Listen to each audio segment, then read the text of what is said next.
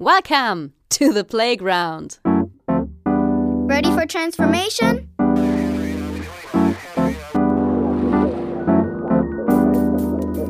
Modcast, the Masters of Transformation podcast.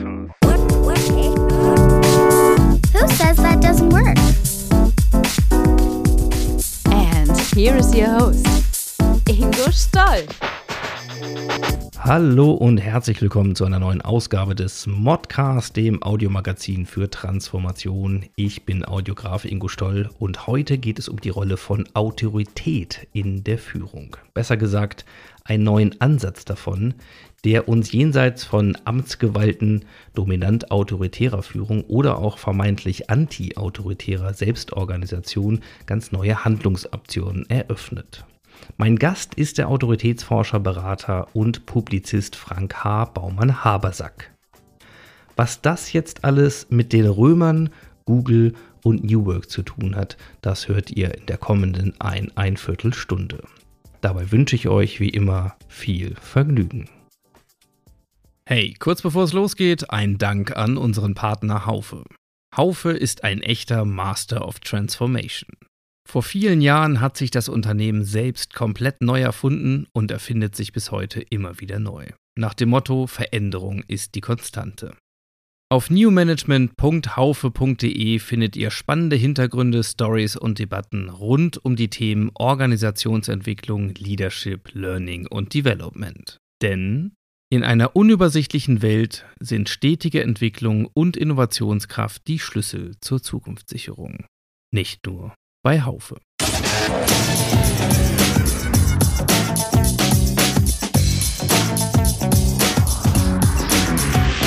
Insights. Der heutige Modcast funktioniert wieder mal hoffentlich stabil über die Distanz und zwar zwischen Portugal und auf der anderen Seite Frank H. Baumann Habersack. Man braucht immer schon ein bisschen Luft, um deinen kompletten Namen zu nennen, aber das kennst du wahrscheinlich schon. Frank, äh, wo erwischen wir dich heute? Äh, ihr, ihr, erwischt mich, ähm, wie es so schön heißt, Homeoffice in Burgdorf bei Hannover. Kenne ich die Ecke, ist schön. Schön. Kann wahrscheinlich noch ein bisschen wärmer werden bei dir, vermute ich mal. Ja, aber es geht. Also ich bin schon zufrieden mit Sonnenstrahlen und alles, was ist. Das ist schon, ist schon gut. Sehr schön. Und du hast eine ganze Menge um die Ohren im Moment auf diversesten Frequenzen und Projekten. Mhm. Umso schöner, dass wir die Zeit haben, heute über die transformative Autorität zu sprechen.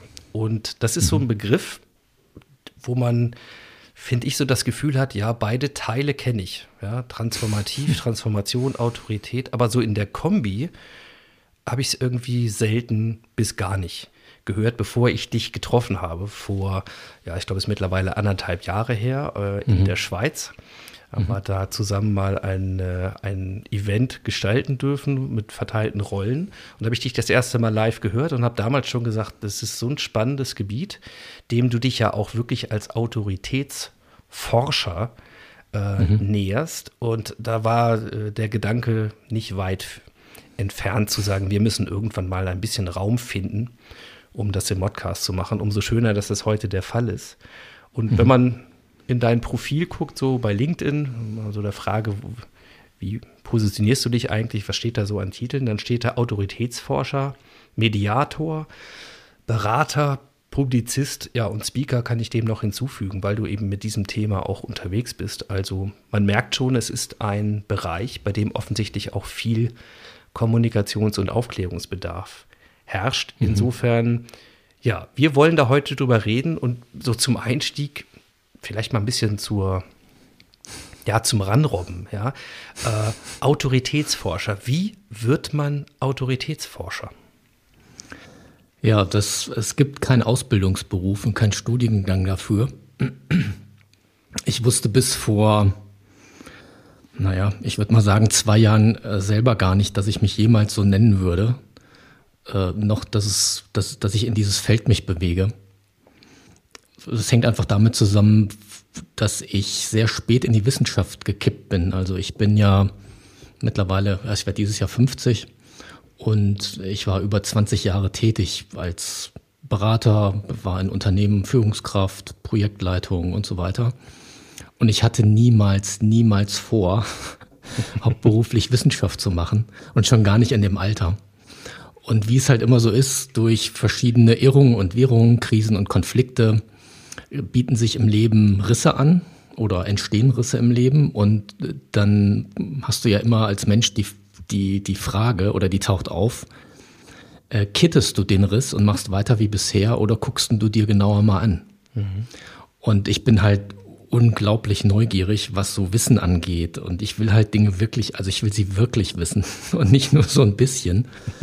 Und insofern habe ich mir dann gerade den letzten Riss, der war also um 2018 rum, den habe ich mir nochmal genauer angeschaut, auch so im Sinne der zweiten oder letzten Lebenshälftenplanung, wenn man denn überhaupt davon einer Planung sprechen kann. Mhm. Und ich habe gemerkt, dass was ich eigentlich mein ganzes Leben schon geliebt habe, aber A, mich nie getraut habe äh, zu formulieren und zu denken, ist Forschen.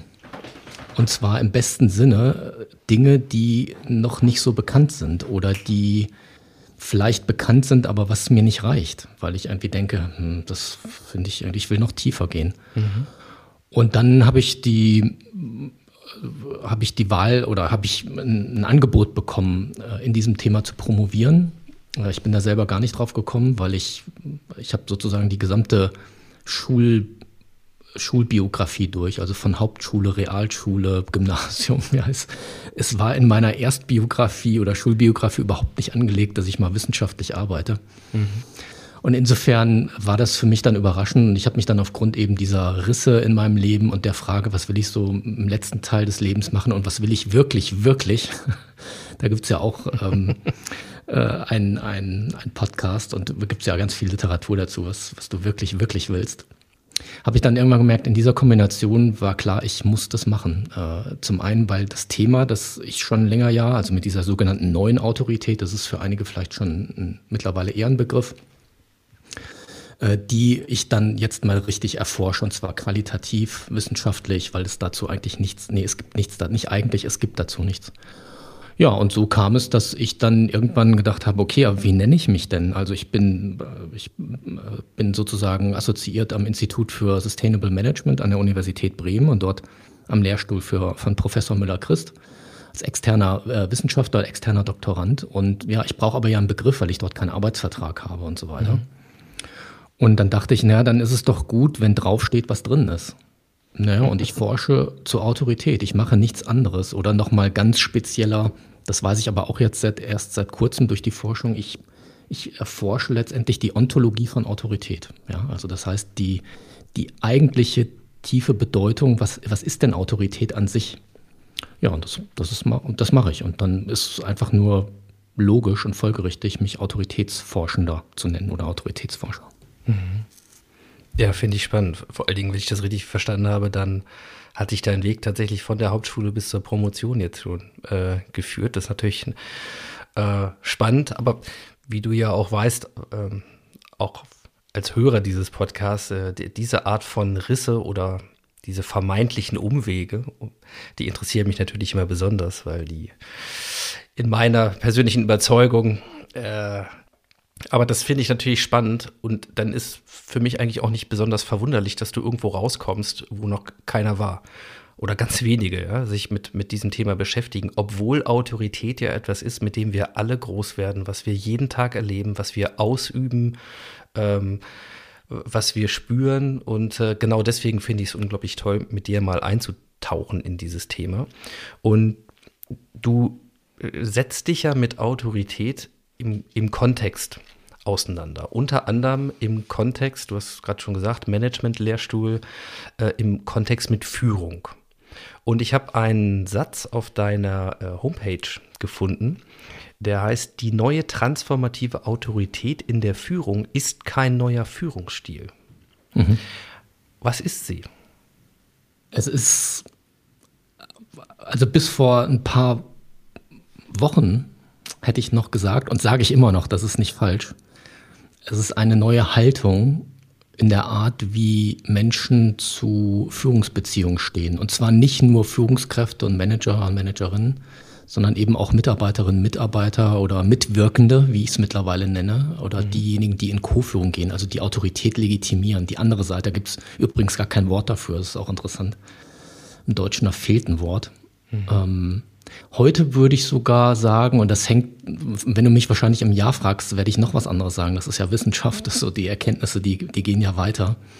Heute würde ich auch sagen, es ist eine Evolution von Bewusstseinszuständen im, in der Führung. Also wie, wie bewusst bin ich mir, meiner Umfeld, mir, meinem Umfeld, mir selbst und äh, wie kann ich sozusagen die Bewusstseinszustände, in denen wir aktuell, ich würde tatsächlich sagen, gefangen sind, also man ist ja wahrscheinlich immer gefangen in Bewusstseinszuständen, aber die, in denen wir aktuell sind, die sehr egozentriert sind und sehr mit Gewalt dominiert sind und sehr patriarchal noch dominiert sind, diese Bewusstseinszustände in den Evolutionsprozess zu bringen, das ist eigentlich die Haltung der transformativen Autorität. Und damit ist es weit, weit mehr als nur ein Führungsstil. Führungsstile gehen ja sozusagen auf die Verhaltensebene, die ziehen auf verändertes Verhalten und äh, das ist nur ein klitzekleiner, ein klitzekleiner Ausschnitt aus diesem ganzen Thema transformative Autorität. Mhm. Dann lass uns doch versuchen, das Feld mal ein bisschen zu ergründen, weil dafür haben wir ja wunderbarerweise auch den Raum hier im Modcast. Mhm. Also ich habe eingangs schon gesagt, Transformation, da habe ich irgendwie ein Bild zu, das höre ich in Kontexten, Autorität auch. Gerne mhm. natürlich im Kontext von Führung. So, in der mhm. Kombi hast du uns schon mal eine kleine Spur gelegt ähm, auf das Thema Bewusstseinszustände und auch an einen Evolutionsprozess, so wie du das siehst. Mhm. Aber nähern wir uns doch vielleicht mal, äh, zumindest in ein bisschen kompakterer Form, diesem Begriff der Autorität, den wir alle mhm. irgendwie kennen und vielleicht doch nicht genau genug mhm. kennen. Also was, was ist Autorität und, und wie, wie, ja, wie definiert sie dich? Was, was ist sie und vielleicht auch was ist sie nicht? Ja? Mhm. Also Autorität ist schon mal kein Gegenstand. Und das hört sich so total banal an, aber wir nutzen in unserer deutschen Sprache solche Begriffe wie jemand hat Autorität oder ich kann meine Autorität verlieren und so weiter. Und das verdinglicht einen Beziehungsprozess, nämlich das ist Autorität im Kern. Also Autorität ist ein Kommunikations-, ist ein Beziehungsprozess, wo du mindestens zwei Menschen brauchst, die den erzeugen aus über ihre Beziehungsgestaltung heraus. Das heißt, der existiert nicht an sich. Und durch diese Verdinglichung wird der wird der irgendwie zu einer, wie man so schön sagt, zu einer Entität, zu einem Gegenstand. Und das führt total in die Irre. Also das heißt, unsere Sprache, wie wir aktuell Autorität nutzen als Begriff, man müsste eigentlich sagen Autoritäten, aber nicht als, als Mehrzahl, als Plural, sondern im Sinne von als Verb, ja, wir Autoritäten miteinander. So könnte man mhm. das vielleicht sogar formulieren. Das wäre eigentlich konkreter, aber das hört sich noch total schräg an. Ähm, und insofern ist Autorität erstmal also ein Kommunikations- und Beziehungsprozess. Und der letztendlich verhandelt oder in diesem Verhandeln Menschen führen und folgen. So, und das kann man ganz unterschiedlich verhandeln. Da gibt es ja Verhandlungsstrategien der autoritären Art, wo also jemand seine Interessen gegenüber anderen einfach durchsetzt. Das kippt dann auch schnell Richtung Macht, wenn man mal so eine Max Weber-Definition von Macht nimmt gibt ja, man muss ja, also das ist ja das, das ist wirklich das Doofe als Wissenschaftler oder Wissenschaftlerin. Sobald du einen Begriff nennst, müsstest du eigentlich sofort anfangen. Der, das meine ich nicht, den meine ich, darauf beziehe ich mich. Das ist ja, also deswegen, also wir verkürzen es mir nach. Oder heute, ja, genau, seht es mir nach, dass ich jetzt äh, das, das äh, sehr vereinfacht einfach darstelle. Also von daher, das, das würde dann eher Richtung Macht im Weberschen Sinne äh, kippen dann kannst du sagen, ja, ich lasse es irgendwie entstehen und guck mal, ob was entsteht. Das wäre eher so eine anti-autoritäre Form, ja, wo jemand anderes jemand anderem Führung zuschreiben will. Also der sagt, Mensch, führ mich doch, gib mir Orientierung. Ich möchte mich auch führen lassen. Es gibt ja auch Menschen, die sagen, ich habe damit auch überhaupt kein Problem. Der andere nimmt es aber nicht an, weil der nicht führen will oder sich nicht traut oder nicht kann oder was auch immer. Und das eher so von sich weist, obwohl er das Angebot auf Führung bekommt, dann hat das eher so eine anti-autoritäre Qualität. Äh, und bis ja, Ende der 90er gab es eigentlich keine dritte Variante. Es gibt also bisher, das kann man wirklich sagen, und das ist sozusagen die, das bisherige Verständnis, das bisherige Wissen insbesondere zur Autorität, also das ontologische Wissen. Was ist Autorität? Ja, das ist vielfach assoziiert mit dieser autoritären, antiautoritären Perspektive, die wir alle kennen über Schulen, Bildungseinrichtungen, Elternhäuser, was auch immer. Und äh, ja, Ende der 90er Jahre hat ein israelischer Psychologe Haim Omer und dann gemeinsam mit dem deutschen äh, Psychologen Arist von Schlippe, die haben die sogenannte neue Autorität im pädagogischen Kontext entwickelt. Und damals waren die noch gar nicht Also das, ich bin ja mit beiden gut in Kontakt und die, die haben die beide überhaupt nicht gedacht, dass sich das mal jemals in so eine Richtung äh, entwickeln wird, mhm. weil das war nur bezogen auf den pädagogischen, auf den erzieherischen Teil. Und die haben gesagt, Mensch, Autorität muss gar nicht eine Über- und Unterordnung sein im Verhandlungsprozess, wie die sich bildet, sondern man kann das auch gleichwertig machen. Also nicht gleich, sondern gleichwertig auf Augenhöhe oder dass eine Augenhöhe sich entsteht und dass beide miteinander sagen, okay, jetzt so verhandeln wir Führung miteinander. Mhm. Und das ist eigentlich die Ursprungsidee tatsächlich von Autorität, wenn man mal in Auctoritas geht. Ich hatte nie Latein, aber das habe ich mir angeeignet und trainiert, dass ich es richtig ausspreche. Also Auctoritas, das ist sozusagen die Ursprungsidee der alten Römer, ähm, sozusagen, dass ein Rat wie ein Befehl klingt. Das muss man im historischen Kontext jetzt sehen, dieses, dieses Zitat oder mhm. dieses ein bisschen Zitat. Ähm, das wussten die damals schon, dass dir die Funktionsautorität über eine Hierarchie, über einen Titel, Protestas, überhaupt nichts bringt, wenn es dir nicht gelingt, dass du mit Menschen in Beziehung trittst, die deinen Rat wie einen Befehl benutzen, ne? Auctoritas. Und äh, das heißt eigentlich, würde ich sagen mal, tritt die transformative oder neue Autorität oder wie sie, ich war jetzt ähm, letzte Woche bei der internationalen Tagung, da wird sie Connected Authority genannt, äh, verbindende Autorität, Beziehung. Äh, bis dahin war gar nicht bekannt, dass dass es eigentlich diese alte Tradition der Beziehungsgestaltung, des Miteinanders gibt und dass es eine freiwillige Form der Zuschreibung braucht, damit jemand überhaupt jemand anderem folgt und ihn autorisiert oder sie. Äh, das ist in Vergessenheit geraten. Und insofern haben wir auf deine Frage nochmal so, was ist Autorität? Haben wir ein ganz krudes und nicht mehr hilfreiches und überholtes Verständnis von Autorität. Und eigentlich geht es darum, die alte Idee von Autorität jetzt in dieses Jahrhundert zu bringen. Also das heißt, das, was Autoritas und Protestas ist, das jetzt sozusagen en, entsprechend der digitalen Wissensgesellschaft ähm, ja wirklich zu, zu aktualisieren, neu zu denken, äh, zu, aufzufrischen. Mhm. Das ist es letztendlich. Und vielleicht noch ein letzter Teil, das habe ich gesagt mit Protestas. Das verstehen viele eben auch unter Autorität und das ist nach wie vor stimmig dass du aufgrund einer Hierarchiefunktion, aufgrund eines Titels, aufgrund eines Statuses bekommst du in einer Organisation Autorität zugeschrieben. Das ist dann ein Hierarchiekästchen und so weiter. Und das ist dann diese Protestas, diese Funktionsautorität. Und das verstehen viele auch unter Autorität. Das ist nicht falsch, aber das reicht nicht, damit sie wirksam ist. Dafür braucht es eben diese Beziehungsgestaltung.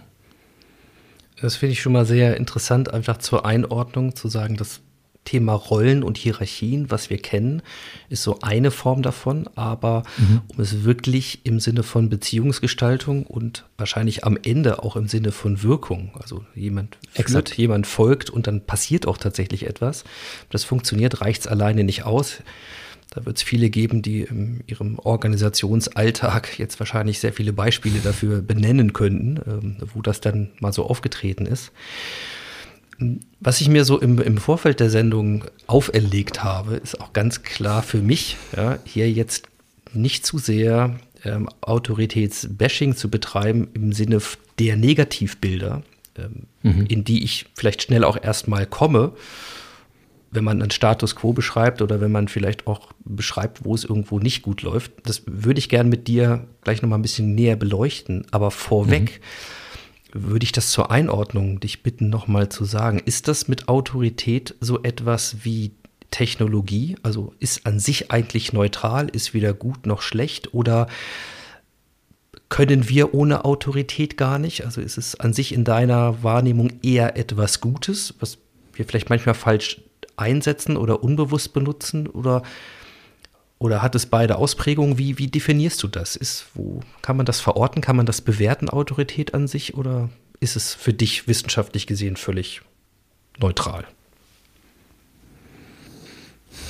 Ui, das ist eine, das ist eine interessante Frage, weil das, da, da lässt sich jetzt echt ein mega Feld aufmachen. Also in, als, aus der rein wissenschaftlichen Sicht würde ich sagen, es ist ein, einfach ein Phänomen, was du beschreiben kannst und es erzeugt Wirkung oder eben auch nicht. Und das ist weder gut noch schlecht, sondern gut und schlecht fängt ja dann erst an, wenn du anfängst, einen Maßstab, eine Referenz dazu zu setzen.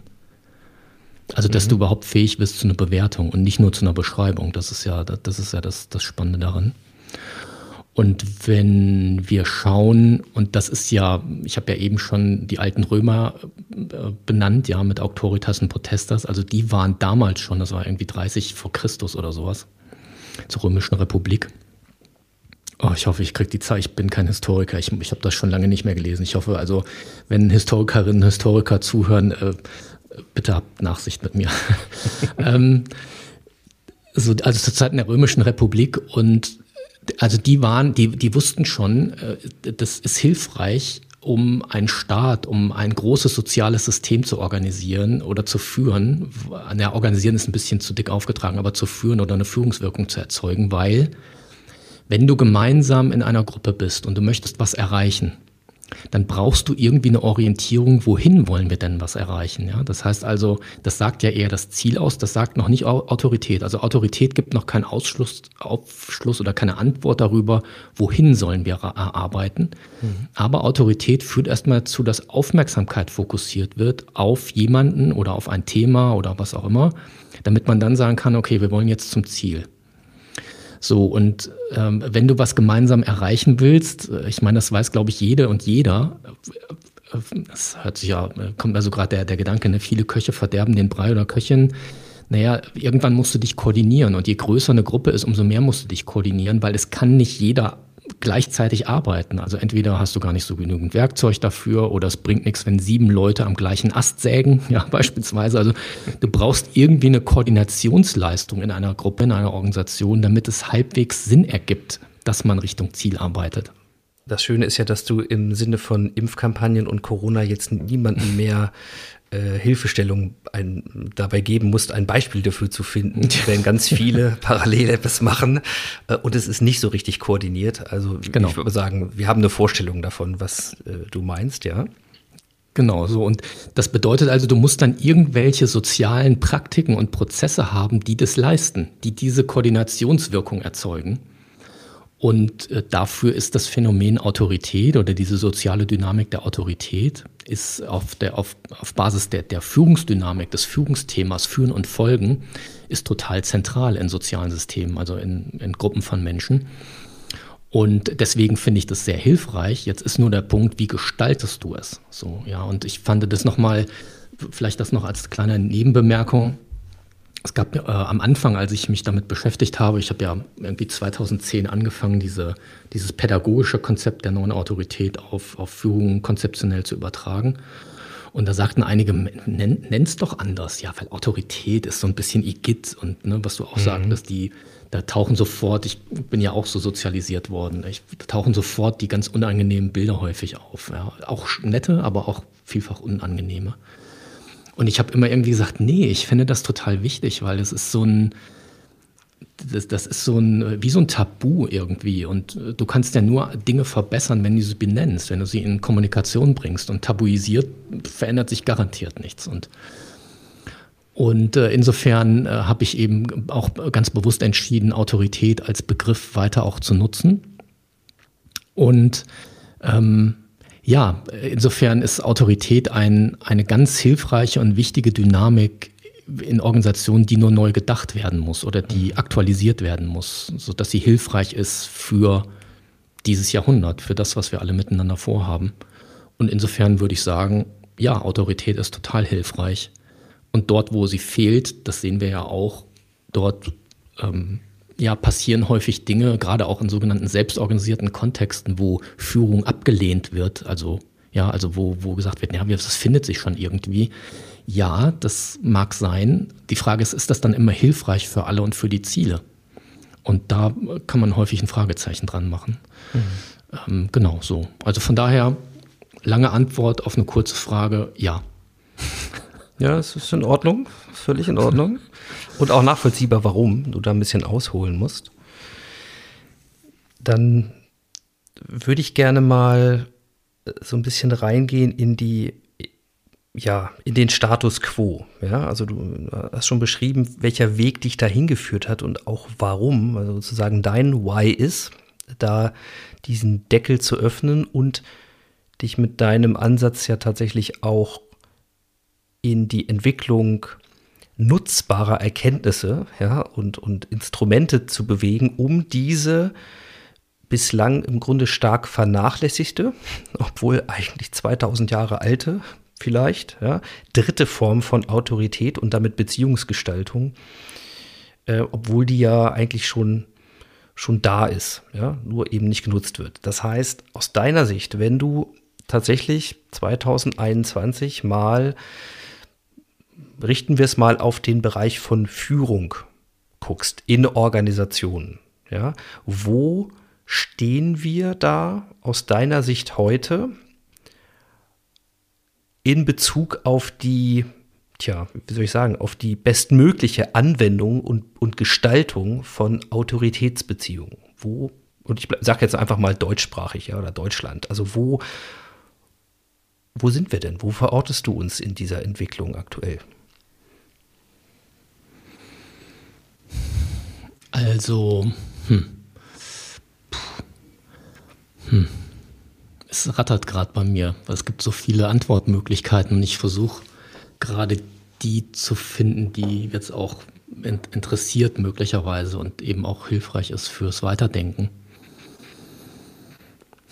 Also mir kommen, ich, ich gehe mal so ab, was, was jetzt durch deine Frage bei mir im Kopf für Bilder ausgelöst wurden. Einerseits finde ich es sehr hilfreich und da ist schon viel in Bewegung, nur denen ist es häufig nicht bewusst oder den wenigsten ist es bewusst, auch unter dem Phänomen, dass sie eigentlich Autorität neu verhandeln. Und das ist alles, was das sogenannte agile Arbeiten angeht, weil dort Methoden und Methodiken und Praktiken genutzt werden, die Autorität verteilen, also die Autorität von Protesters anders organisieren. Das heißt nicht, dass Protesters weg ist. Also es hat dann nicht mehr einer nur diese Autoritätsfunktion, sondern das äh, teilt sich dann auf in Rollen oder eine ganze Gruppe. Wenn man jetzt mal an Soziokratie beispielsweise denkt, ein Leitungs- oder ein Entscheidungskreis, dann hat dieser sozusagen Protesters. Das heißt also, dort findet schon ganz viel statt. Dann natürlich das ganze, die ganzen Frameworks, was das Thema selbstorganisiertes Arbeiten angeht. Da gibt es ja auch diverse. Mhm. Die die machen ja auch Beziehungsgestaltung in einer neuen Form, wo es um Gleichwertigkeit und Augenhöhe geht und so weiter. Vielfach ist es aber so, und das konnte ich in meiner eigenen Beratungstätigkeit erleben, weil ich finanziere mir ja mein, meine Forschung mit freiberuflicher Beratung. Deswegen steht da auch Mediator und Berater, weil ich ja keinen Vertrag habe. Mhm. Und irgendwo muss die Kohle ja herkommen. ähm, insofern ist bei meinen Beratungstätigkeiten, das ist auch, was ich von Kolleginnen und Kollegen höre, ist häufig so, dass diese neuen, wirklich ganz tollen und hilfreichen Methoden und Praktiken, die halten meist nicht lange oder die werden wieder konterkariert weil Menschen eben noch autoritäre Brillen aufhaben, ohne es zu wissen. Und letztendlich äh, sag mal, verdinglichst du über die Sprache und über deine Haltung, die nicht reflektiert ist und weil du es auch gar nicht weißt, also wie, wie sollst du auch besser, kannst du auch agile Arbeitsweisen oder agile Organisationsstrukturen wieder in eine autoritäre, ja teilweise schon totalitäre ähm, äh, so alleinherrschend, ne? Also und, und was so, was so diese sozial, also agile Praktiken haben ja auch was sehr Disziplinhaftes. Also das ist ja fast äh, sehr algorithmisch auch. Da gibt es dann nicht viel. Da brauchst eine hohe Disziplin von allen und eine hohe Formalisierung ist es. Und wenn das dann auf jemanden trifft mit einem autoritären Mindset, dann kann das sein, dass das sogar sehr totalitär wird, obwohl es genau das Gegenteil eigentlich davon der Fall war. So, das heißt also, einerseits beobachte ich eine, eine Verhandlung von Autorität, was mich freut, äh, durch diese neuen Praktiken und Organisationsideen und, und so weiter. Und gleichzeitig eben auch wieder ein Rückfall, aber ein ungewollter oder ähm, ungeplanter, weil Menschen eben das eigentliche Thema, was da drunter liegt, was die eigentliche Wirkung erzeugt, äh, was Führungsstil dann angeht, ja, die eigentliche Wirkung von Führungsstilen liegt in der Haltung. Und das das ist eben Autorität. Und da sehe ich aktuell, weil eben kaum einer darüber spricht. Ich bin ja da einer der wenigen, es werden jetzt auch immer mehr, das freut mich, ja. Also es gibt Menschen, die inspiriert ist und das ist ja auch meine Idee, dass immer mehr Menschen dieses Feld entdecken und mit ihren Konzepten weiterarbeiten. Wir brauchen das dringend, nicht nur für die Firmen, auch für die Gesellschaft. Also es wird, es wird zu einem Thema mehr und mehr, aber bislang ist das noch sehr unterbelichtet und sehr ausgeblendet. Und insofern 2021, es gibt Also es gibt so viel Arbeit. Ich werde das, das Ende der Arbeit nicht mehr erleben. ja, das mag sein. Äh, und trotzdem wünschen wir natürlich ein langes Leben äh, an der Stelle. Ja, ich auch. Und, und trotzdem werde ich es nicht. Und wünschen uns eigentlich natürlich auch einen etwas schnelleren Fortschritt. Das mag kollidieren, aber gut, das lösen wir ja. jetzt mal nicht auf. Nee, ähm, nicht gerade. Was du ja schon benannt hast, sind gerade mal Stichworte, die natürlich hier im Modcast auch häufiger fallen. Ja, mhm. also Thema agiles Arbeiten, agile Methodiken. Ich könnte jetzt noch New Work und ein paar andere mhm. Buzz so schwammige Buzzwords dazu ja, packen. also extra das nicht benutzt. Ja, das ist ja wunderbar. Hast du mir äh, den Vortritt gelassen, um das hier zu machen für dich. Also dieser ganze Schwampf, ja, äh, dieser irgendwie müssen wir anders miteinander arbeiten und umgehen. Da ist es ja durchaus sehr typisch, dass nicht nur über Methoden gesprochen wird, sondern auch über das sprichwörtliche agile Mindset. Also das ist mit Sicherheit, wenn wir über Haltung reden, ein dickes Brett und wir reden über lange Veränderungsprozesse, auch gesellschaftliche. Ne? Das ist gar keine Frage. Kann man nicht mal eben so einen Schalter umlegen. Und nur weil man nach Scrum arbeitet, heißt das auch lange nicht, dass sich in der Bewusstseinsweise da wahnsinnig verändert etwas verändert. Und du hast es ja gerade genannt, also totalitäre Scrum-Kombinationen, ja, äh, wo es dann eher abstrus und, und fast in die andere Richtung geht, weil da wird dann wirklich etwas instrumentalisiert. Aber was ich meine ist, über die Haltung, hm, mag jetzt meine Bubble sein, also wird dann doch häufiger gesprochen dass es irgendwie auch nicht nur an der Methode liegen kann oder nicht nur an der Art, wie du deine Prozesse organisierst oder Strukturen veränderst, sondern dass das was mit Haltung zu tun hat. Ähm, dieser Ansatz, sich mit Autorität und Führung zu beschäftigen, scheint mir also insofern äh, total naheliegend. Fast überrascht es mich, dass du sagst, dass das etwas ist, was eigentlich kaum erforscht ist. Also oder häufig irgendwie aus deiner Wahrnehmung so aus dem Fokus fällt. Das kann ich, kann ich fast gar nicht glauben, wenn man doch eigentlich eine lange Tradition auch von Sozialwissenschaften und Psychologie hat und denkt, naja, und auch mit Leadership und Führung beschäftigen wir uns ja nicht erst seit gestern. Hm, was ist es, was uns da bisher nicht in den Fokus gekommen ist? Was, was haben wir da vergessen oder übersehen? Oder was war uns nicht bewusst? Hm. Meine steile These ist wirklich sehr steil. Der blinde Fleck auch bei denjenigen, die forschen.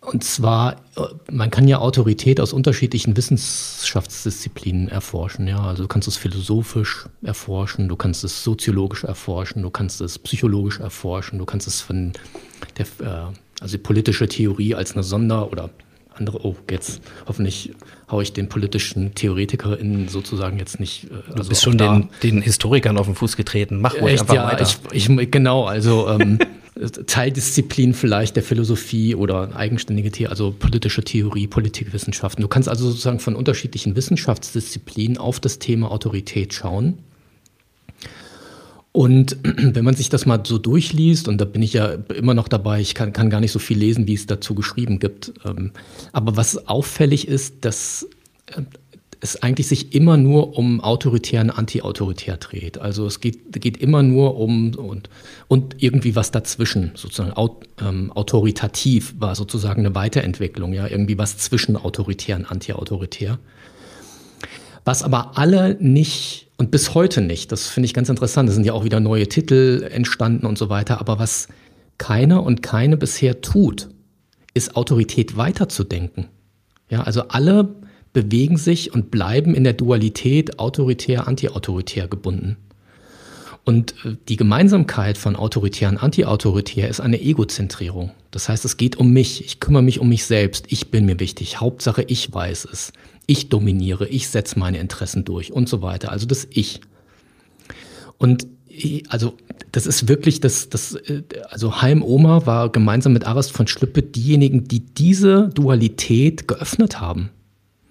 Und das hing damit zusammen, dass sie ein, insbesondere Heim Oma hat einen, einen, einen ganz klugen Schachzug entwickelt. Und zwar hat er einen hat er ein nicht duales Konzept, also ein, ein also wir sind in der Dualität gefangen, ne? Subjekt-Objekt-Trennung, ich und du.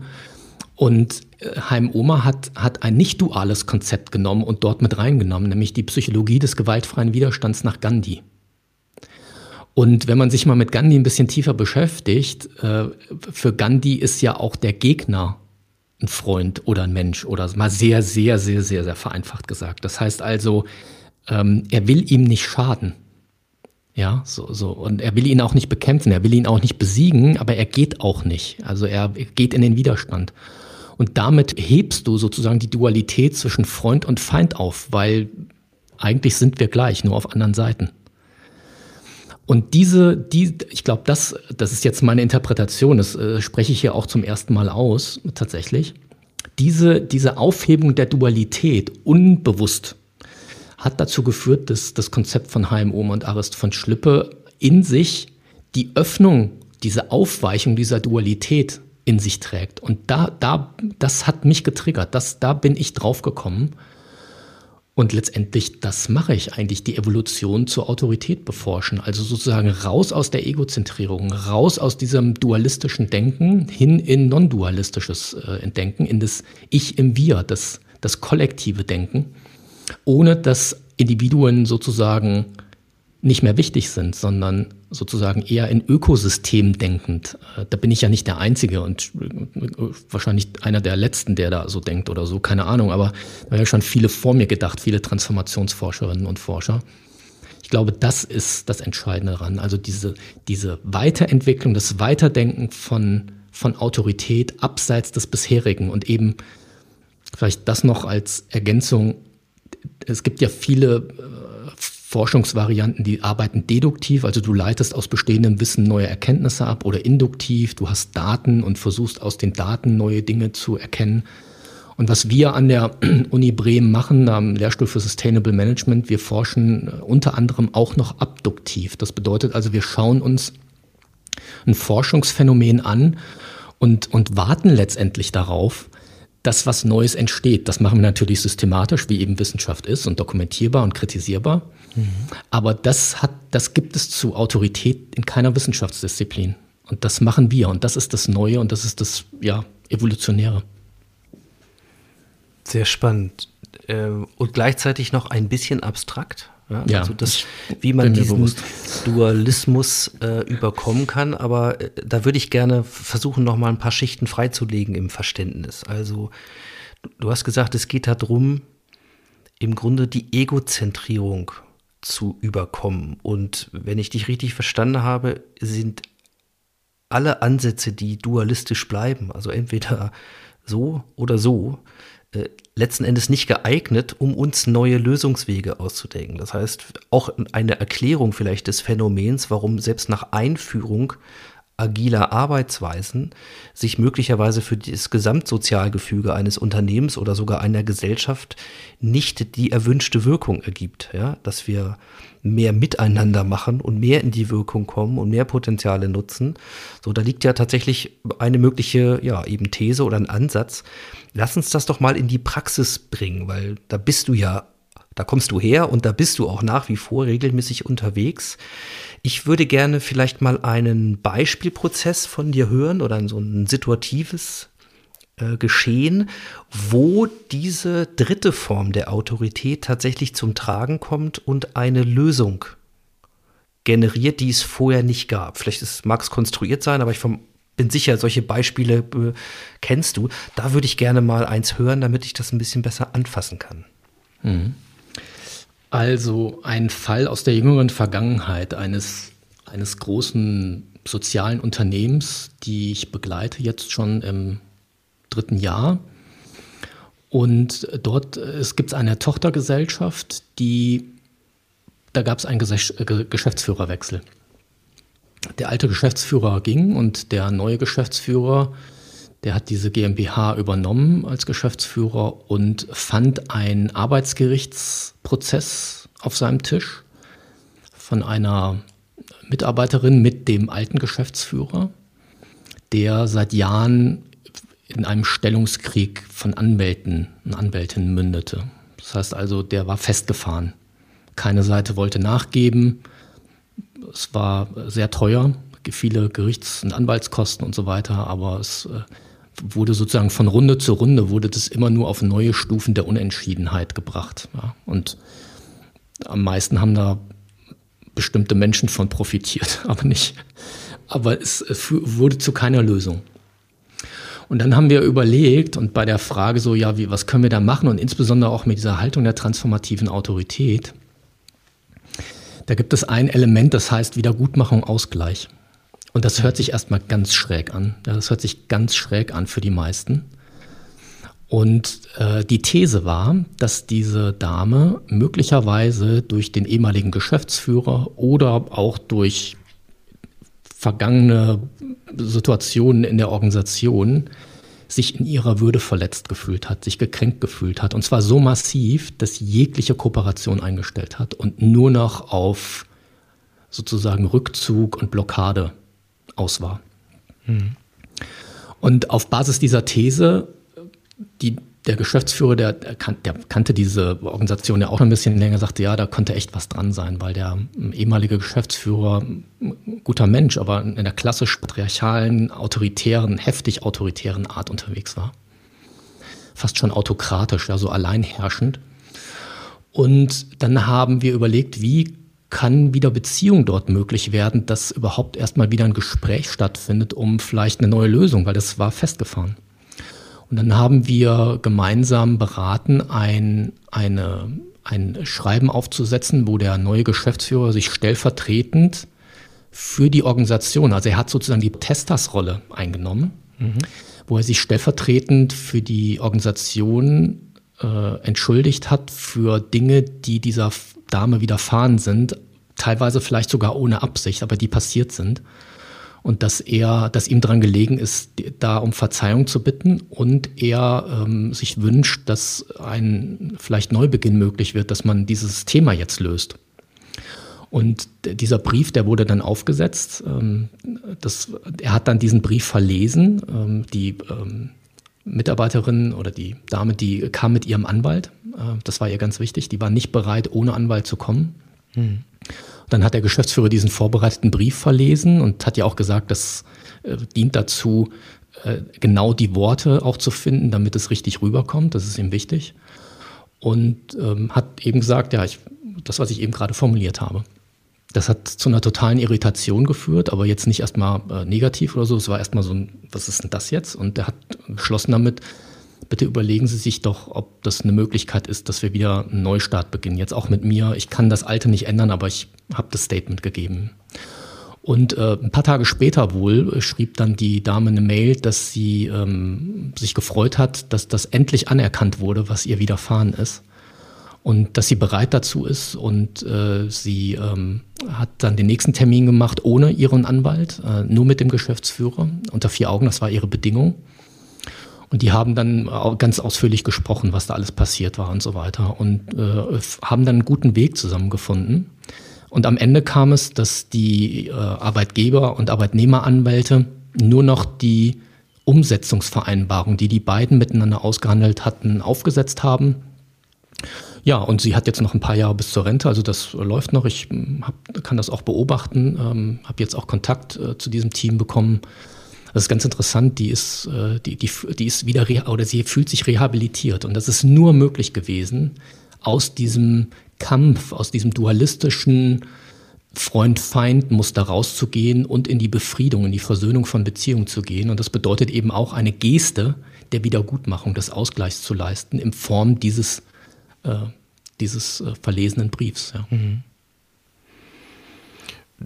Klingt für mich ja, dass in dieser Art von Beziehungsgestaltung im Sinne einer transformativen Haltung, also im, oder der Haltung mhm. der transformativen Autorität, so ist, glaube ich, richtig, mhm. sowas wie naja, nicht Konfliktmanagement, sondern die Gestaltung von Konflikten oder der Umgang mhm. mit Konflikten und Beziehungen dann wirklich ganz zentrale Elemente sind, um, um andere Wege zu finden, als eben weiter äh, ja, sich in seiner Position einzugraben ne, und, und, und darauf zu bestehen, also aus diesem Dualismus irgendwie rauszukommen.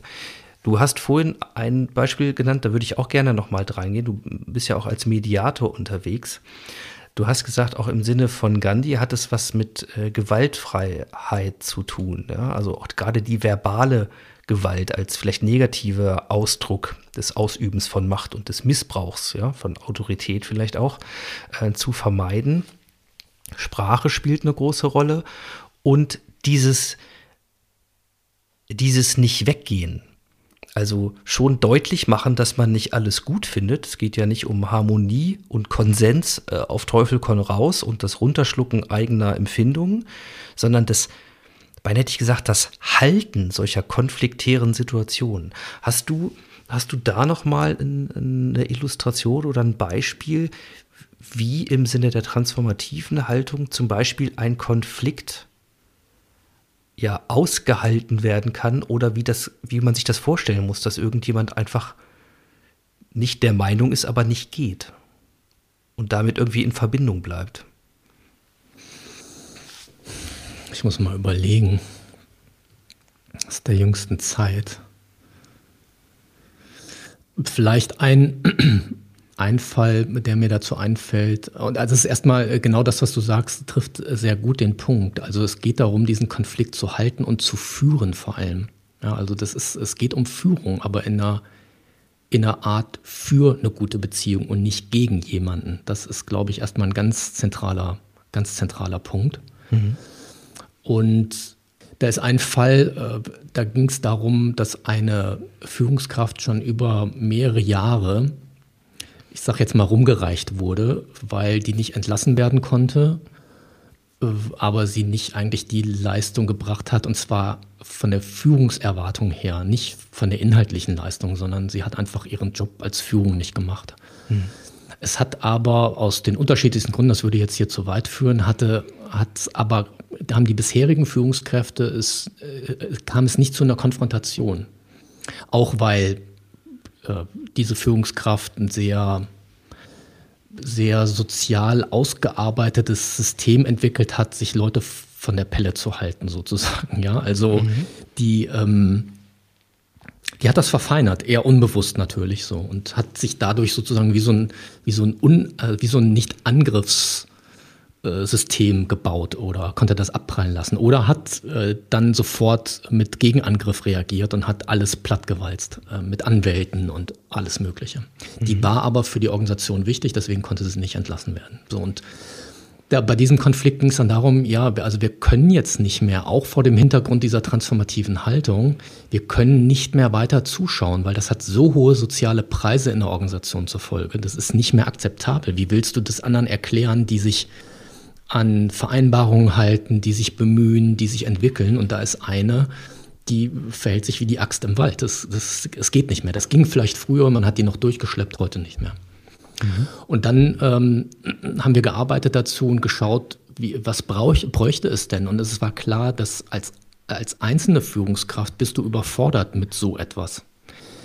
Ähm, und die ehemaligen Führungskräfte, die sind dann damit äh, ähm, dazugekommen zur Beratung bei diesem Konfliktfall. Und ähm, das nennt sich in der transformativen Autorität, das ist ein Element, das nennt sich äh, Führungskoalition und Führungsnetzwerk, aber nicht, also Führungskoalition nicht gegen jemanden, sondern für gute Beziehungen wieder. Mhm. Und äh, dort kam raus, dass die bisherigen Führungskräfte, die ehemaligen waren da, die waren, das, das war ganz berührend, die sagten, eigentlich schäme ich mich, dass wir so lange nichts gemacht haben. Ja, und jetzt die neue Kollegin hat die jetzt sozusagen auch wieder vor der Brust. Und die wird das alleine nicht schaffen. Und was wir dann gemacht haben, ist erstmal ein Führungsnetzwerk, ein Supportnetzwerk zu gründen für mhm. diese neue Führungskraft, damit die überhaupt die Kraft und die Entlastung und den Support bekommt, mit so einem schwierigen Fall, der über Jahre sozusagen läuft, überhaupt erstmal fertig zu werden. Und wir haben dann, das ist eine der, eine der Vorstufen schon des gewaltfreien Widerstands, haben wir eine sogenannte Ankündigung formuliert. Oder die haben die formuliert mit meiner Begleitung, wo es darum ging, deutlich zu machen, wir sind nicht mehr bereit, nicht dein Verhalten mehr zu akzeptieren und wir werden uns jetzt Schritte überlegen, wie wir uns dem widersetzen können, weil das einfach nicht mehr zur Organisation passt. Wir möchten weiterhin mit dir eine gute Beziehung haben, aber in der Form nicht mehr. Und äh, das äh, ist jetzt gerade, das ist ein laufender Prozess, der läuft jetzt gerade noch, das ist gerade mhm. aktuell. Und ähm, was aber sich schon verändert hat, alleine dadurch, Und das ist ja häufig bei Konflikten so, dass wenn du dich ohnmächtig fühlst oder hilflos, dann entweder lässt du es, weil du auch gar nicht die Kraft dazu hast, oder du schämst dich, was auch blockiert. Also Scham ist eine, ist eine Lern- und eine Entwicklungsblockade. Mhm. Oder ähm, du wirst aggressiv und überziehst und wirst gewalttätig, weil du dir gar nicht mehr anders zu helfen weißt. Also du kippst wieder ins Autoritäre. Und alleine, was diese Führungskoalition, was das Führungsnetzwerk verändert hat, war auf einmal ein Schulterschluss der Führungskräfte untereinander, diesen Fall jetzt endlich anzugehen und auch durchzuziehen. Also es, es wird klar sein, der wird bestimmt eins, zwei Jahre brauchen, aber die sind jetzt bereit dazu.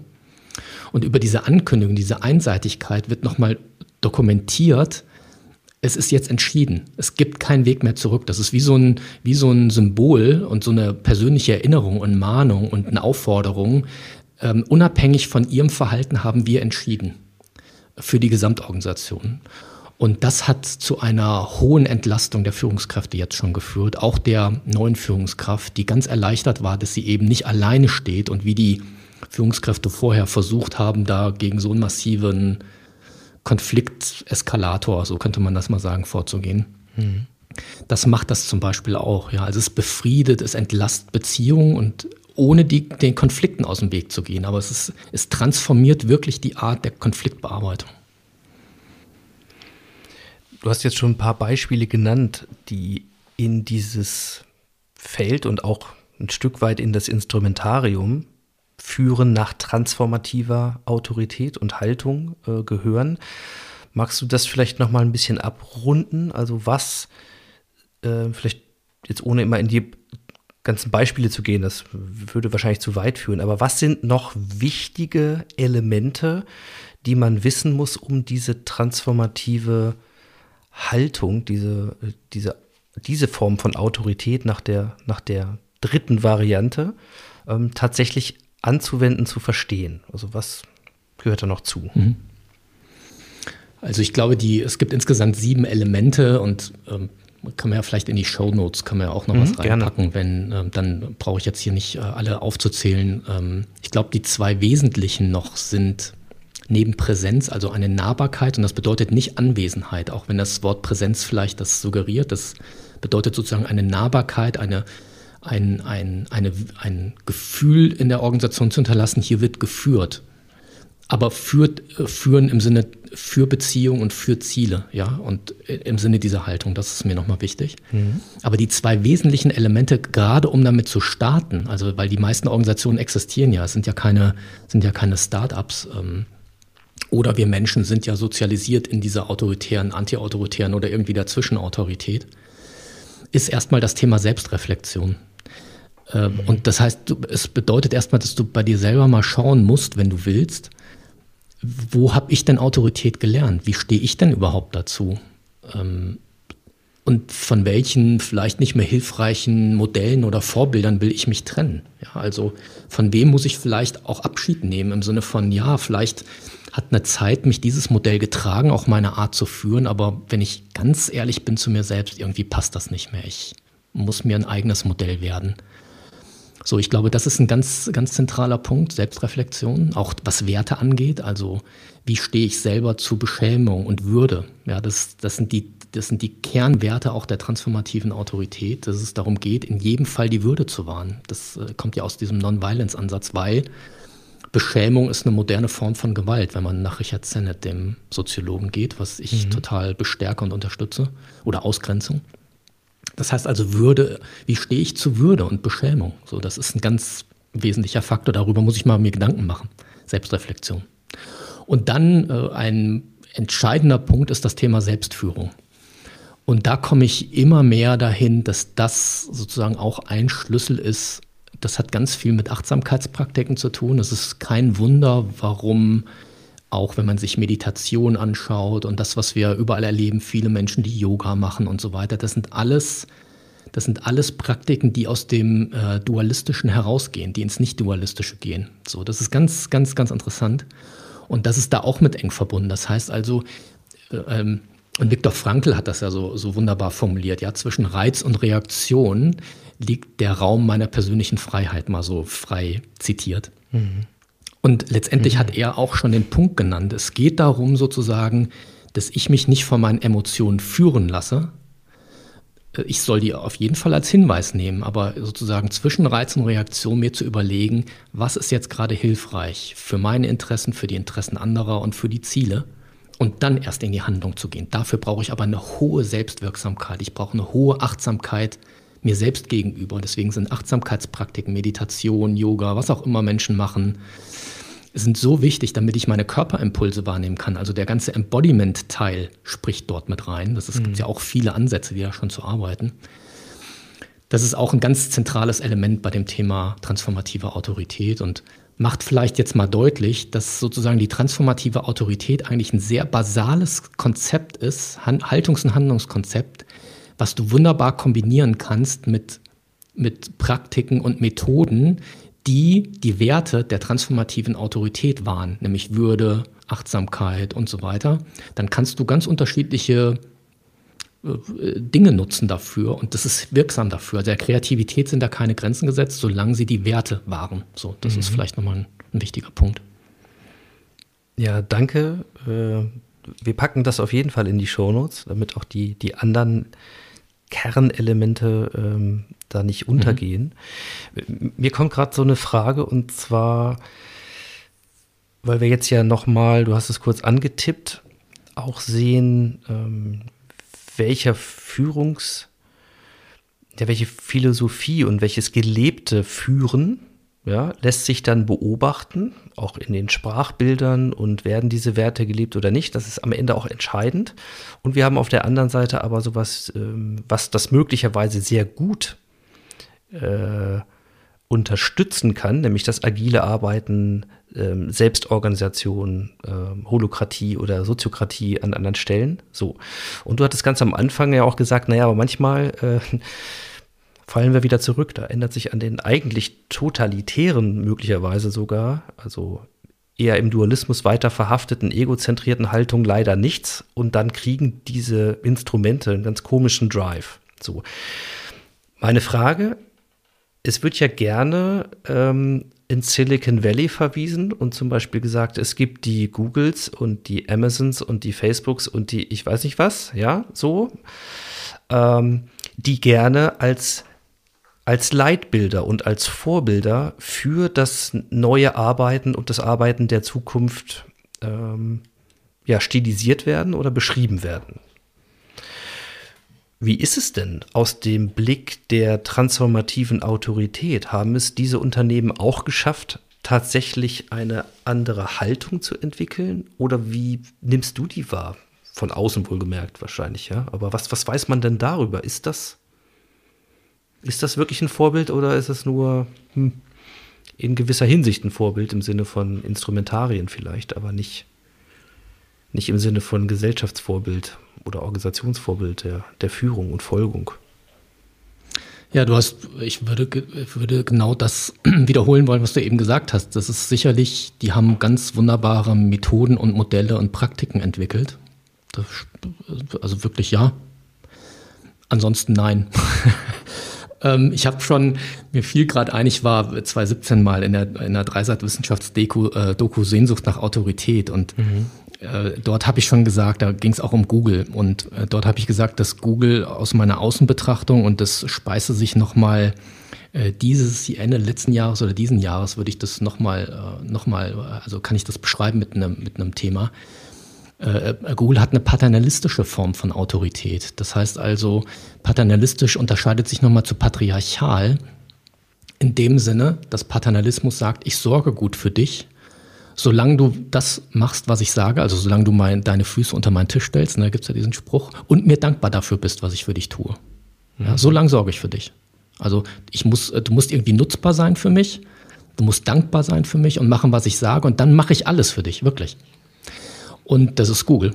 Also das, äh, vielfach, ja, so was ich auch, ich kenne ja auch ein paar Menschen, die dort mal gearbeitet haben und so weiter, was sie davon beschreiben, das, das passt ganz gut. Darüber hinaus, es sind ja die Top-AI-Forscher, also Artificial Intelligence-Forscherinnen tatsächlich, äh, die das, das Google Ethics-Team äh, geleitet haben.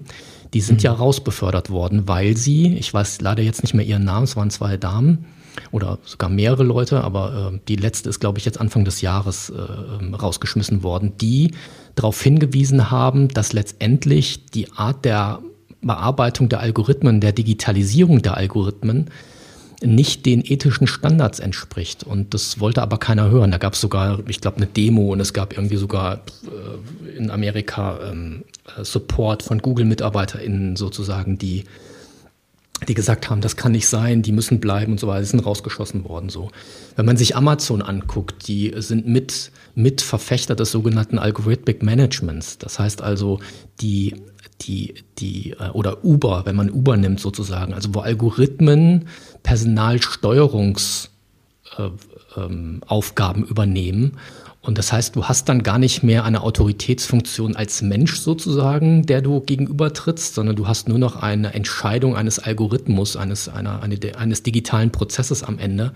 Äh, und du hast gar keine Konfliktverhandlungsmöglichkeit mehr. Das ist eher so friss oder stirb. Ja? So, das heißt also, äh, ich, da kommt jetzt im, im Januar, da gibt es ja die Change-Tagung in Basel äh, um Olaf Geramanis und seinem Team herum an der, an der Fachhochschule in Basel oder Nordwestschweiz. Und dort habe ich, ein, da gibt es wieder ein Tagungsband, dort habe ich einen Artikel, äh, ein Fachbuchkapitel geschrieben zu Algorithmen, Autorität und Konflikten. Und was mhm. ich da rausgearbeitet habe, ähm, ist, dass wir eigentlich wieder in eine digitalisierte Form von autoritäre, autoritärer Autorität wandern. Alleine dadurch, dass die Art der, die, der Programme, die sind dualistisch. Das ist 0 und 1, das ist an und aus. Da gibt es nichts dazwischen. Es gibt keinen dritten Weg sozusagen. Das ist sozusagen das Problem an an, an, an, an dem System an sich, an der Digitalität.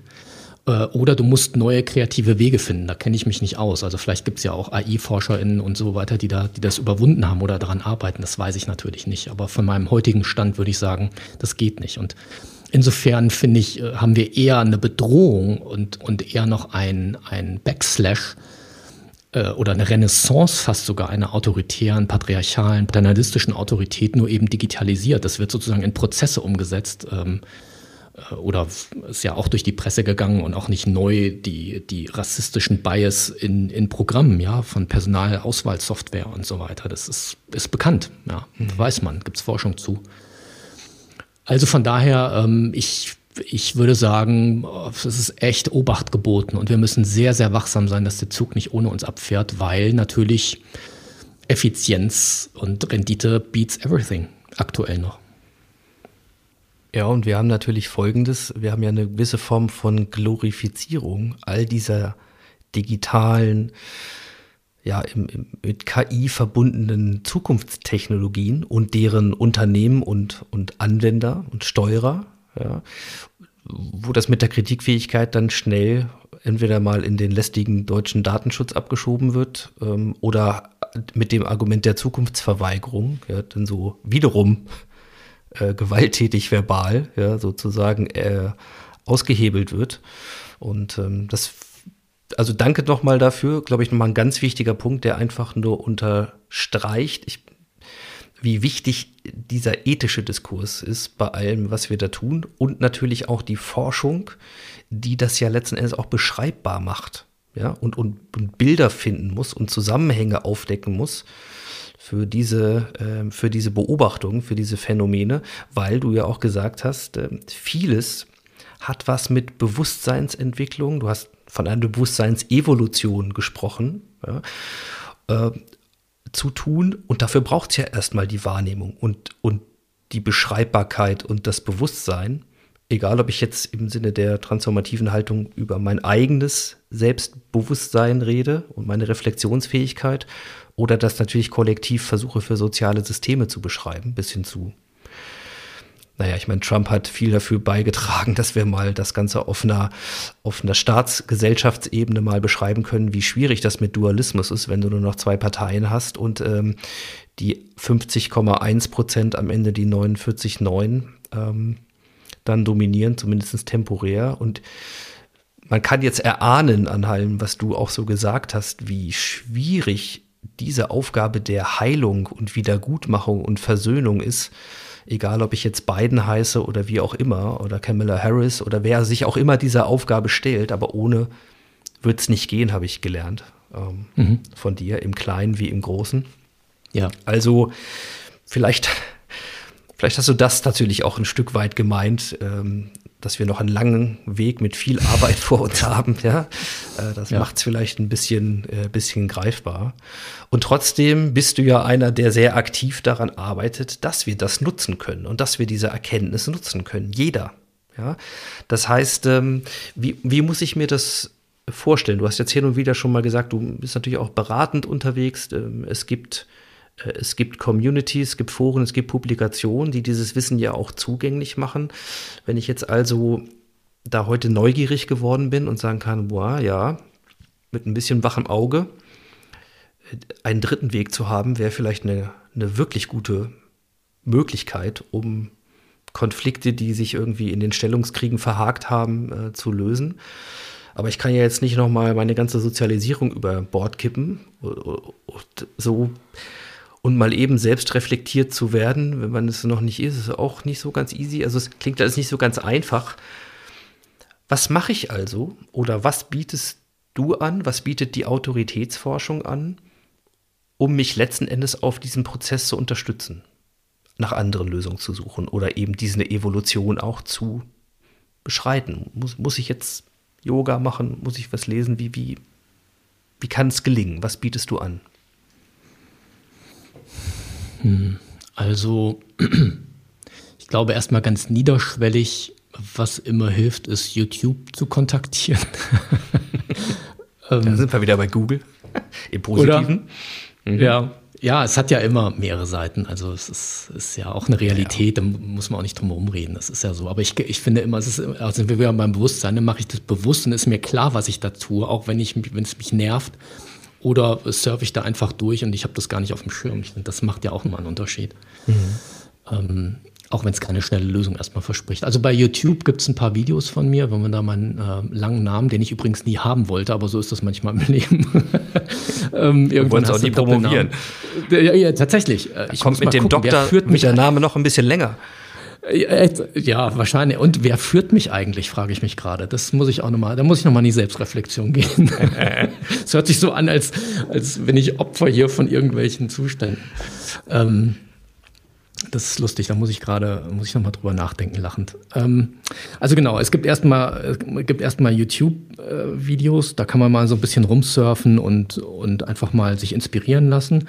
Und dann würde ich tatsächlich empfehlen, mal drauf zu schauen, was spricht denn äh, die, die Zuseherin, den Zuseher, äh, den Konsument, die Konsumentin des Videos denn an? Also bei welchen Worten oder bei welchen Themen triggert es mich denn? Wo merke ich, was berührt mich? Entweder positiv oder wo denke ich, nee, also es geht ja gar, nicht, also so ein Schwachsinn, ja. Ich würde mhm. fast sogar sagen, da noch genauer hingucken. Wieso würdest du das empfehlen? Naja, da ist die meiste Musik drin, weil wenn ich in der Negation von etwas bin, bin ich sozusagen ja gebunden an das Thema. Das war ja sozusagen der, der Mythos zu glauben, dass wenn man sagt, äh, gegen jede Autorität eine Anti-Autorität, habe ich Autorität überwunden. Ganz im Gegenteil, ich bin noch mehr gebunden daran, weil ich ja ständig dagegen arbeite. Mhm.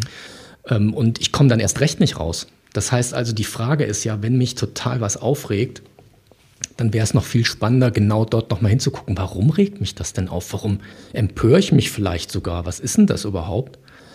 Und das, äh, und wenn ich dann irgendwie Lust habe, mich weiterzuentwickeln, das ist natürlich immer, wenn ich einfach nur Bock habe, mich zu empören, weil, das, weil ich dann merke, dass ich lebendig bin und nur noch dann, okay, dann feel free. Aber wenn du, wenn du sagst, ah, ich will diese Empörung als Hinweis nehmen auf, so möchte ich eigentlich gar nicht mehr sein, so dann ist das ein guter Startprozess, sich von dort aus weiter zu äh, weiterzusuchen, also seinen eigenen Evolutionsprozess sozusagen zu gehen. Und da würde ich sagen, da wirklich Vertrauen auf den eigenen Instinkt, auf die eigene, auf die eigene Wahrnehmung, denn äh, die, die, die führt Menschen wirklich. Das, das kann ich zutiefst sagen. Nur du musst der halt erstmal glauben. Und da ist so ein Startpunkt eines Triggerboards, positiv wie negativ, ist ein guter Startpunkt. Das ist das eine. Das andere ist natürlich gerne mal auf meine Internetseite gucken. Da habe ich mal den einen oder anderen Artikel irgendwie geschrieben oder auch bei LinkedIn, du hast das genannt. Da habe ich mal so ein paar Artikel geschrieben. Da mal ein bisschen durchlesen. Da sind auch immer Literaturtipps mit dabei. Ähm, ihr, diejenigen, die, die interessiert sind, könnten sich auf, in meinen Newsletter eintragen. Da gibt es von Zeit zu Zeit so Updates zu meinen Erkenntnissen, Forschungserkenntnissen. Da taucht ja auch immer wieder neue Erkenntnisse auf, weil ich eben ja forsche. Ähm, und ab und zu, das ist eher selten, mache ich auch offene Veranstaltungen, wo ich tatsächlich, ähm, da wird Ende nächsten Jahres wird durch Corona hat sich das ein paar Mal verschoben, biete ich ähm, eine Woche an Gruppendynamik, Selbsterfahrung, aber mit der Haltung der transformativen Autorität. Weil meine These ist, und das haben schon einige Gruppendynamiker bestätigt, dass die klassischen Ausbildungsprinzipien, wie man bisher Gruppendynamik gelernt hat, der autoritären Haltung zur Autorität entsprechen. Und es ist ja klar, dass ich äh, das nicht machen kann. Und da es noch nichts davon gibt, muss ich es halt machen. Und das, das ist zum Beispiel auch so eine Sache, ja. Also sowas. Das klingt zumindest, als bist du dir da total klar, was dich führt. und wohin? An dem Punkt ja, aber ansonsten äh, komme ich mir vor, als bin ich so ein Käfer auf dem Rücken, weißt du, der, der so die Beine so, ich wollte nie einen Doppelnamen. Gut, okay.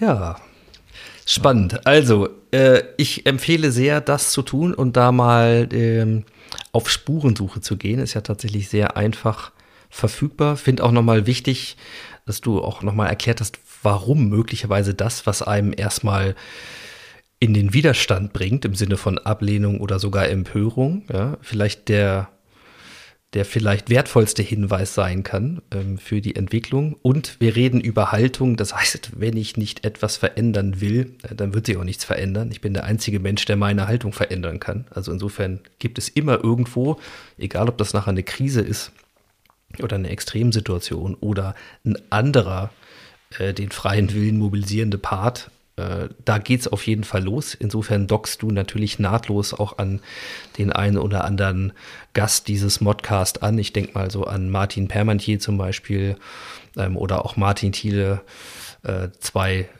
Podcasts, die, glaube ich, gut hier in so eine Triologie gebunden werden könnten, mit dem, was du uns heute noch äh, erzählt hast und auch äh, als Einblick gewährt hast in die Autoritätsforschung. Ein letzter Ausblick vielleicht, den würde ich noch wagen ähm, du machst da weiter mit, mit viel Energie, mit viel Einsatz äh, und ich hoffe, dass du noch viel Zeit zum Wirken in diesem Bereich hast.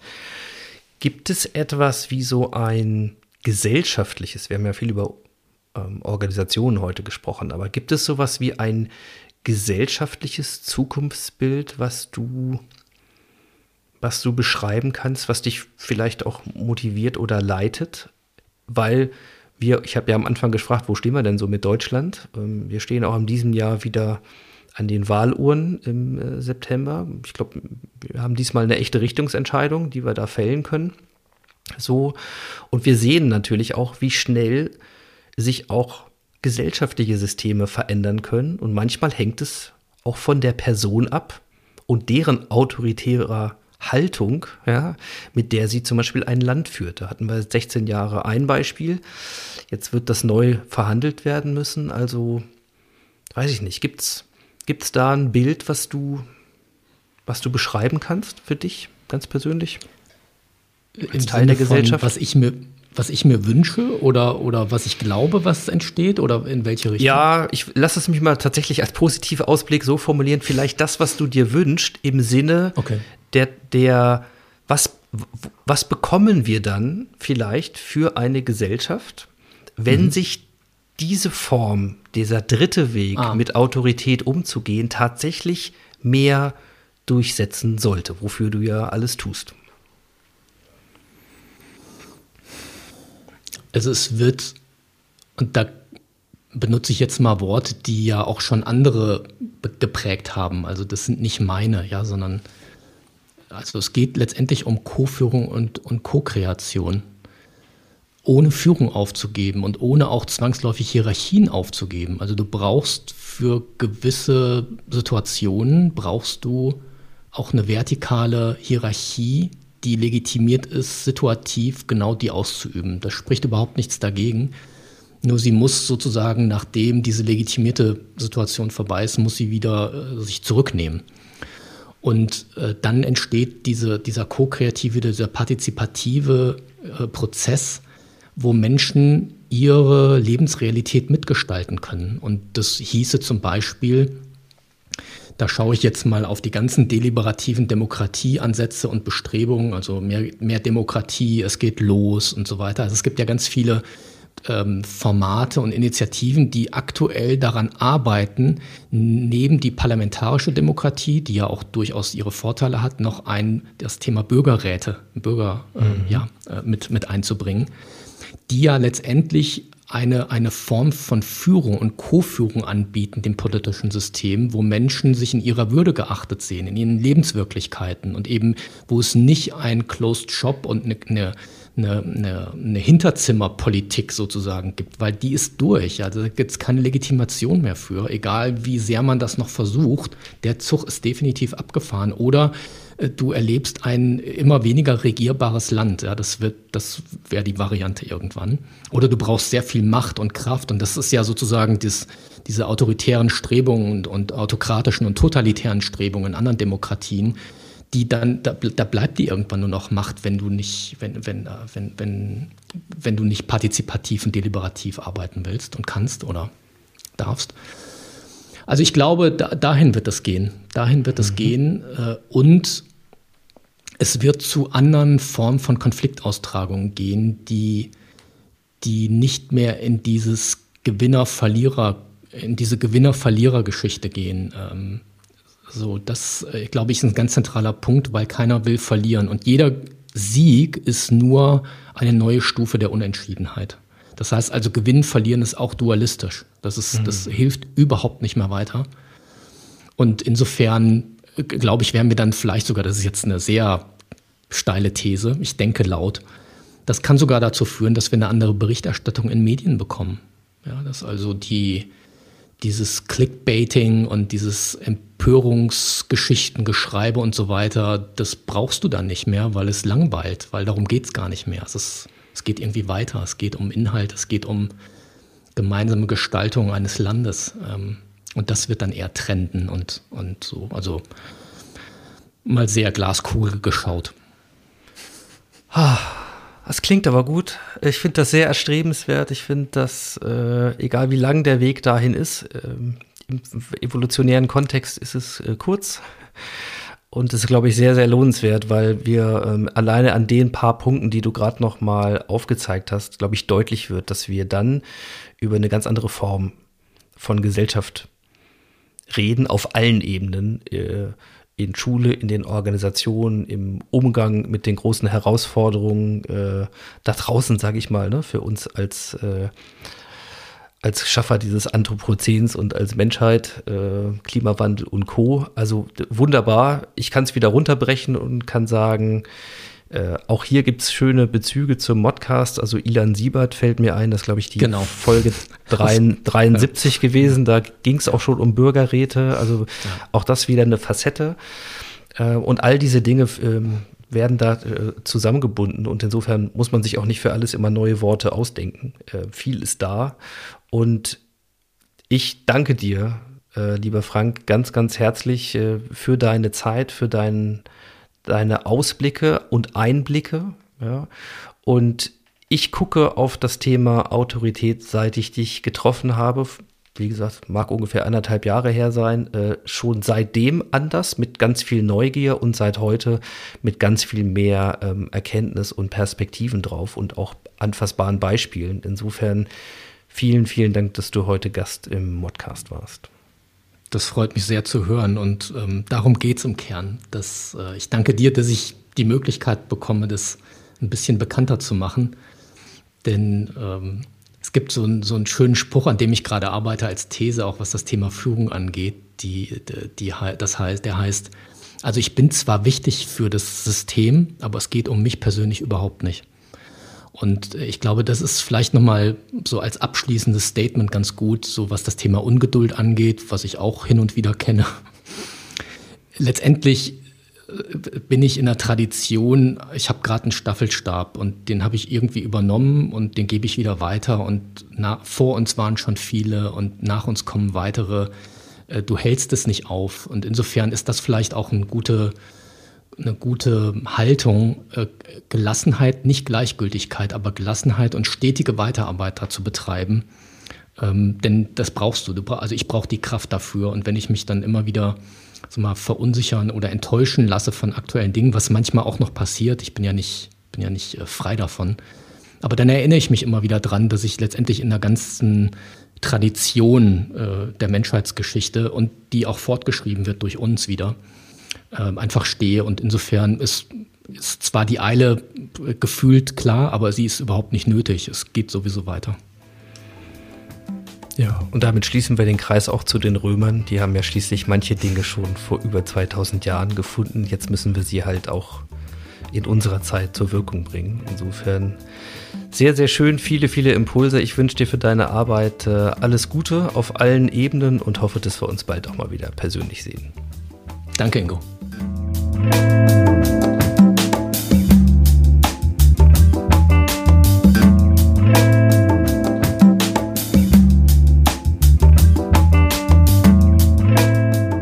Ja, das war sie, die Ausgabe 139 des Modcast. Ich sage wie immer vielen Dank fürs Zuhören und für eure Zeit natürlich. Wenn ihr noch mehr über neue Ansätze in der Führung hören oder auch lesen möchtet, dann lege ich euch hier gerne das New Management Portal von Haufe ans Herz. Mein Artikeltipp diese Woche lautet Leadership Lost von Simon Beck und darin geht es um Alternativen jenseits des guten alten Command and Control Ansatzes in der Führung. Den Link dazu findet ihr wie immer auch in den Show Notes unter ingostoll-audiografie.de slash modcast. Und wenn ihr wollt, dann hören wir uns gerne wieder in 14 Tagen. Dann ist Maximilian Eule mein Gast und wir reden über das Thema Future Living. Und was das wiederum mit alten Überseekontainern zu tun hat, das hört ihr in 14 Tagen. Bis dahin sage ich ciao ciao, macht's gut und happy transformation.